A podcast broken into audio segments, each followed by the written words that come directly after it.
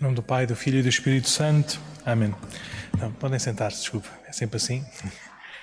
Nós estamos nesta, nesta, nestes nove dias que antecedem o Natal, estamos a fazer uma pequena meditação e, este ano fazemos lá às sete da tarde, agora em cinco ou dez minutos, eh, que nos possa ajudar para, para celebrarmos também bem em família, em igreja, esta, esta solenidade da, da encarnação do Verbo de Deus. E este ano eh, partimos da, do presépio, das imagens do presépio, e vemos qual é que é o seu, a sua raiz bíblica e vemos qual é que é a sua mensagem, para sempre que passamos por ele, todas as noites, todos os dias, porventura, agora também nas festas de Natal, se tivermos ocasião de, de, de, o apresentar e de o ver com os nossos netos, com os nossos filhos, eh, é uma boa maneira também de, de transmitirmos a fé. E hoje, nós nos primeiros três dias falámos um bocadinho do, do ambiente geral, da cidade de Belém, ou do estábulo e da manjedoura, depois também a companhia de Jesus lá com, com o burro e com a vaquinha. Um, agora, nestes três dias, falámos um bocadinho do, dos personagens à volta de, do, do, do, presépio propriamente dito, uh, olhando para os anjos que anunciavam esta feliz notícia, os pastores que a ouviram e que foram ter com, com, com Maria, com José e com Jesus. E hoje o convite é olharmos para, para os magos, para os magos que vêm do Oriente. Já tudo isto depois do Natal, do Natal, sim, com certeza, depois do nascimento. Aliás, é a última festa do Natal propriamente dita, é a festa da Epifania, a festa dos Reis. E não deixa de ser também um, é um feliz escândalo, por assim dizer. Não deixa de ser um sinal que nos deve atordoar um bocadinho. É?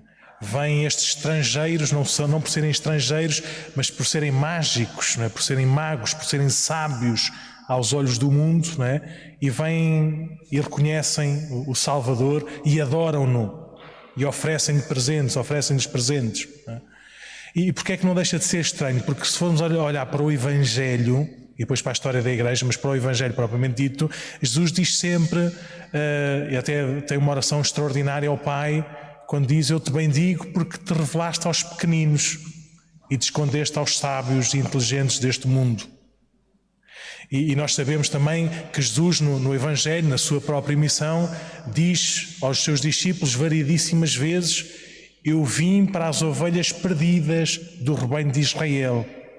Não é justo, aliás, até disse a uma mulher cananeia, que se tire o pão dos filhos para se dar, para se dar aos cachorrinhos. Por isso não deixa de ser um sinal extraordinário que estas figuras apareçam no, apareçam no presépio e serem também das primeiras a reconhecendo esse rei de Israel, mais do que rei, reconheceram-no também como Deus de Israel. Por isso o adoraram. Então, este é um, é um, é um, é um primeiro ensinamento que é a razão, a inteligência, quando bem ordenada, quando bem vivida, bem, bem posta em prática, aponta para Deus, aponta para Jesus. Jesus, que é essa inteligência do Pai, pelo qual tudo foi criado, tudo foi feito, é nele nele pessoa, nele palavra, que todas as coisas podem ser conhecidas no seu pleno significado. Por isso, ao olharmos para os magos vindos do Oriente, falamos também e reconhecemos também a beleza da verdade que se dá a conhecer a todos. E todos, se forem uh, consequentes, fiéis de facto à sua inteligência, ao seu coração, àquilo que vos foi dado a conhecer, podem aproximar-se, podem ir até, até Jesus. Mas depois nós sabemos a história, eh, eles fizeram lá os cálculos todos, leram as profecias todas, olharam para os sinais da natureza todos, viram lá a estrela vinha, vinha do Oriente e puseram-se a caminho. É engraçado, não sei como é que vocês representam os magos lá no, no, no vosso presépio, mas em princípio é gente já entradote de idade, não é? Já, já com uma certa sabedoria dos cabelos brancos, não é? E alguns de nós já têm esses cabelos brancos e, e se nos dissermos a nós agora, não é? Vimos uma estrela no Oriente e deixamos tudo, não é? Uma viagem desconfortável e vamos a seguir, logo se vê. E se calhar é mais típico de gente nova que não tem raiz, não é? que não tem, não tem cabeça e que gosta de aventura e que não gosta de se comprometer. Não. A verdadeira sabedoria desinstala-nos, faz-nos ir mais longe, cria raízes, com certeza, mas faz-nos pessoas novas todos os dias. Então lá vêm esses magos do Oriente, e era isso que eu queria dizer agora, mas há uma altura em que deixam de ver a estrela, deixam de ver aquilo que os seus cálculos, que a sua sabedoria humana já conseguia reconhecer. E o que é que fazem? Perguntam. E é engraçado, é impressionante este contraste, que é bom a gente que sirva também de, de nossa oração e de nosso exame de consciência. Temos os magos que sabem tudo, mas não sabem nada.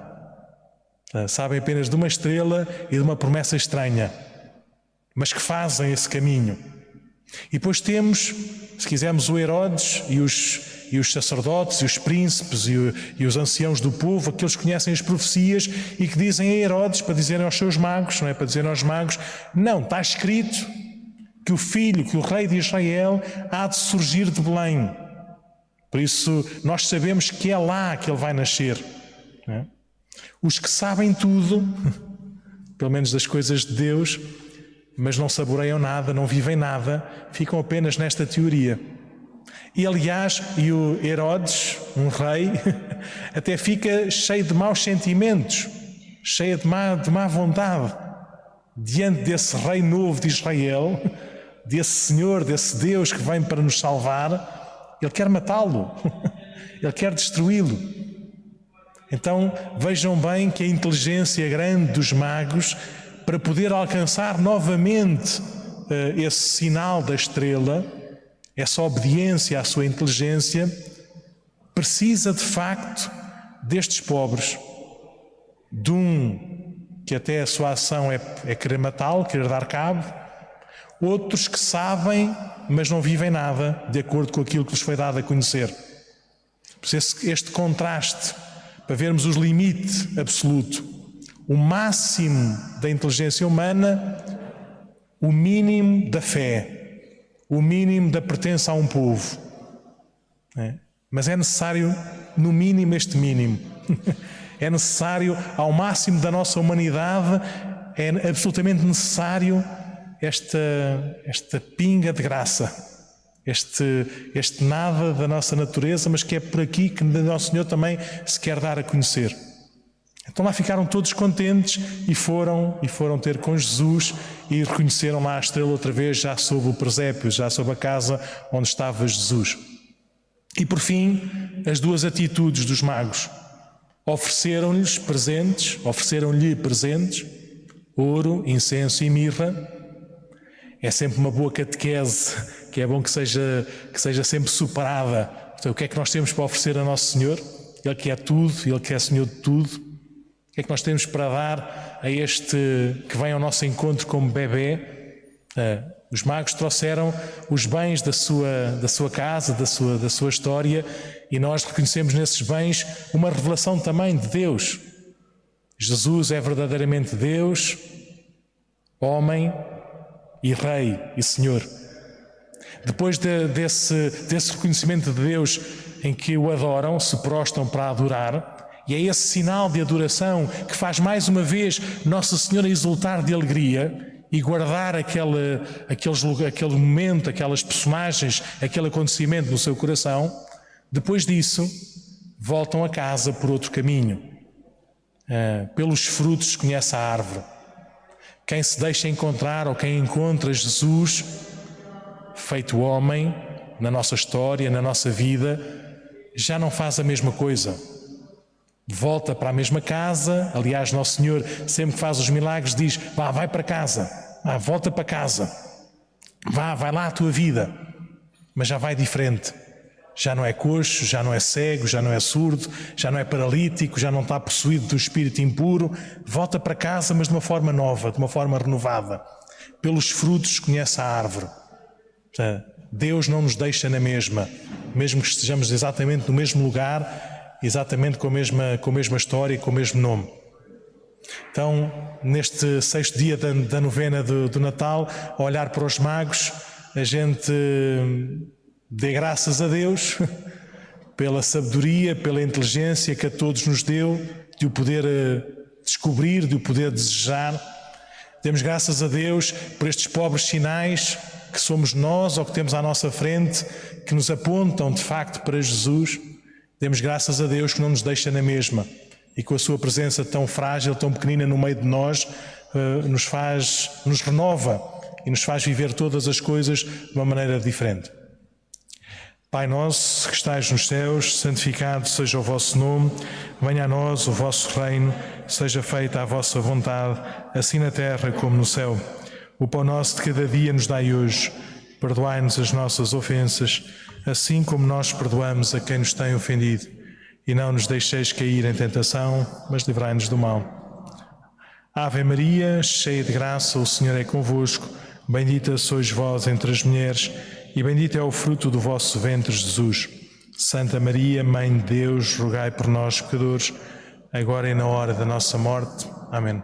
Glória ao Pai, ao Filho e ao Espírito Santo. Louvado seja nosso Senhor Jesus Cristo.